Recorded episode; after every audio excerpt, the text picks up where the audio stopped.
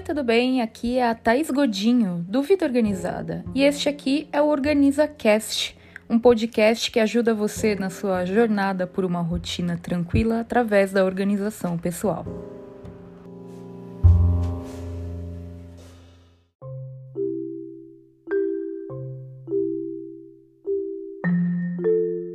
Muitas pessoas falam que não gostam de se organizar porque a organização faz perder toda a espontaneidade. Ah, que sem graça que é a gente planejar a vida toda. Ah, é muito sem graça. Eu não gosto de ter rotina, eu gosto que cada dia meu seja de um jeito, etc, etc. É claro, tudo é questão de opinião e eu não sou mais certa do que ninguém, mas a gente percebe também que existe um equívoco com relação ao que é o processo de organização em si, o que é uma rotina, o que é um planejamento.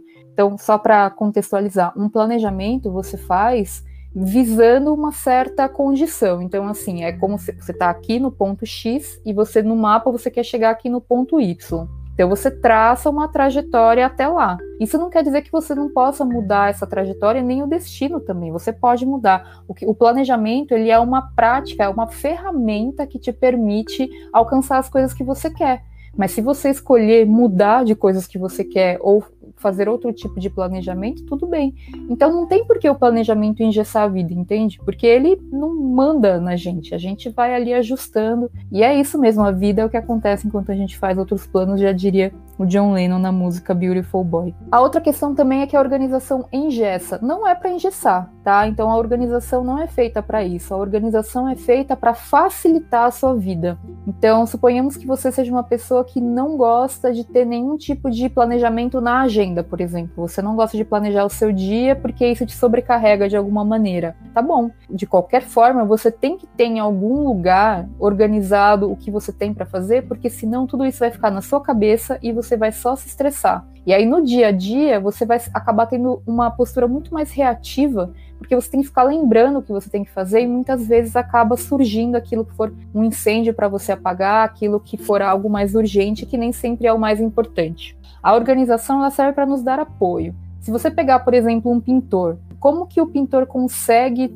deixar a criatividade flu dele fluir se os pincéis dele não estiverem limpos, se as tinta, tintas não estiverem fechadas para não secarem, se ele não tiver uma tela em branco ali para ele pintar, como que ele vai conseguir deixar a criatividade dele fluir se ele não tem essa organização básica anteriormente? Como que um músico vai conseguir tocar se ele não acha palheta, se não tem corda para a guitarra dele, se não tem cabo no lugar? Existe esse estigma, né, de que a organização é só para as pessoas certinhas e tudo mais. E não era para ser. A organização é para facilitar a nossa vida. Então, assim, se você tem feito atividades de organização que tem engessado a sua vida, então você tem que rever o seu processo pessoal de organização e não jogar fora a água junto com o bebê, né? Aquela coisa, aquele ditado que, que fala. É isso, né? Quando eu posto, por exemplo, as minhas listas, como que eu me organizo, algumas pessoas comentam assim: é, você não acha que tem muita rigidez nessa organização? Você não deixa, você não é mais flexível? Quando eu postei um vídeo da minha rotina aqui no canal, o pessoal pergunta assim: nossa, mas todos os dias você faz a mesma coisa? Então vamos lá, vamos falar um pouquinho sobre isso. Primeiro sobre as listas, né? As listas de organização, as listas de afazeres diversas, elas atendem a um único objetivo, você tirar as coisas da sua cabeça e você tem um inventário de consulta. Então, assim, tudo que eu tenho para fazer está em algum lugar. Eu posso categorizar essas listas se eu quiser. Então, eu posso ter aquelas ações que são imediatas para fazer, eu posso ter a minha rotina, coisas que eu tenho que fazer todos os dias. Eu posso ter projetos maiores, objetivos, coisas que estão em aguardo e por aí vai tá? Então eu posso categorizar, mas de modo geral é uma ferramenta de listas que eu uso para ter esse inventário, de modo que não fique na minha cabeça. Isso permite que eu deixe a minha cabeça livre para criar, para fazer planejamentos, para me engajar nas coisas, para pensar em estratégias e para descansar, claro. É para isso que as listas servem. E algumas pessoas falam assim: "Ah, é só de ver essa lista com 60 projetos em andamento, eu já fico me sentindo meio ansiosa, estressada e tal". Só que aí que tá o grande ponto. Essas coisas todas, elas não deixam de existir só porque você não faz uma lista. A questão é que quando você coloca elas em outro lugar que não a sua cabeça, isso permite que você gerencie essas coisas, né? Então você consiga ver o volume em primeiro lugar e aí gerenciar o que está em andamento, o que, não está em andamento, o que, que você vai priorizar, o que, que você não vai priorizar. Então, isso te dá uma sensação maior de controle. O objetivo da organização é ter controle sobre tudo? Não. Mas a gente tem que ter um controle básico sobre aquilo que a gente pode controlar, de modo que todo o espontâneo possa acontecer.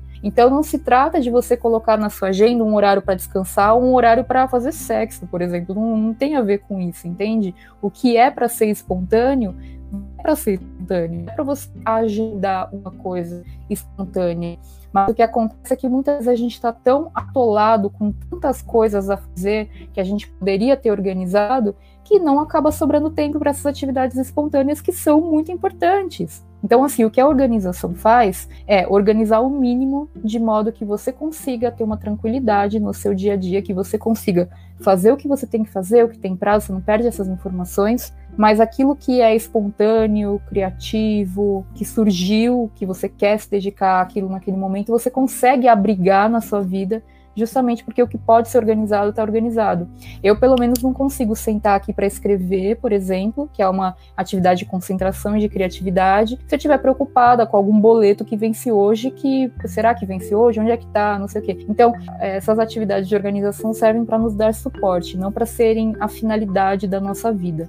A rotina não é você fazer todos os dias a mesma coisa. A rotina ela tem essa capacidade de todos os dias a gente se observar, entender quais são as nossas circunstâncias atuais, do momento da vida, do dia, do horário, enfim, e adaptar o nosso dia, a gente, desde o momento que você acorda, você já vai sentir se você já está mais letárgico, está mais ativo, você já vai tomando providências, com, então é uma tarefa de autoconhecimento também. Então, existem atividades que eu tenho que fazer todos os dias que são o mínimo viável diário, ou seja, naqueles dias que eu tiver, sei lá, eu tô, tô tô com enxaqueca, por exemplo. Eu não posso deixar de fazer esse mínimo mesmo estando com enxaqueca. Então você tem que ter essa definição do que é o seu mínimo viável diário. Em torno desse mínimo viável diário vão girar várias coisas, porque em um dia você pode estar com super pique e fazer um montão de coisas, assim como em outros dias você pode querer ficar mais quietinha e tudo mais. A rotina é essa possibilidade de adaptação diariamente. E mais uma vez, como que a organização te ajuda? Você tendo um controle dos seus prazos, das atividades que você tem que fazer, tudo numa agenda, né, e numa lista de afazeres, isso permite que você consiga ficar muito tranquilo com essa rotina, porque aí você sabe que basta você consultar esses lugares para você saber o que é mais prioritário para você naquele momento, tá bom? Sabe quando você vai dormir e você fica preocupado com algum assunto, ou ao longo de um dia de trabalho você está preocupado com algum assunto, ou você não consegue assistir um filme ou ficar com os seus filhos, por exemplo, no feriado, porque você está preocupado com algum assunto?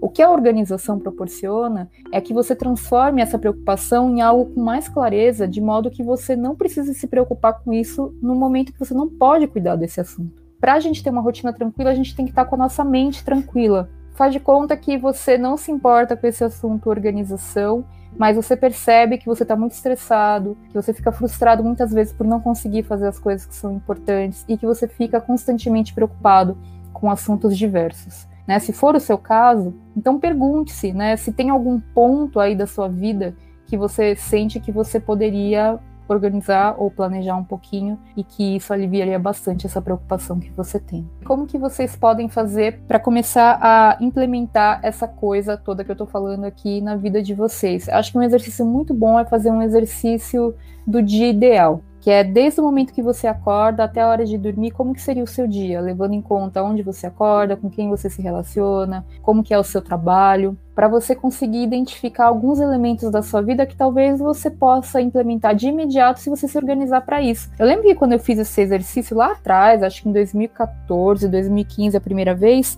eu estava ainda longe de viver o estilo de vida que eu queria viver. De alguma maneira ele fica dentro da gente, né? Então assim, eu vou, a gente vai incorporando esses diversos aspectos com o passar do tempo, porque a gente fala, não, não é isso que eu quero para mim. O que eu quero para mim é tal coisa. E aí você aos poucos vai construindo isso ao seu redor. Mas eu também percebi que algumas coisas eram de aplicação imediata e que eu só não estava fazendo porque eu não tinha atentado e me organizado para aquilo. Então é um exercício que é interessante para você entender até que ponto a organização vai na sua vida, de modo que ela não te ingesse, mas sim proporcione uma rotina mais legal para você viver.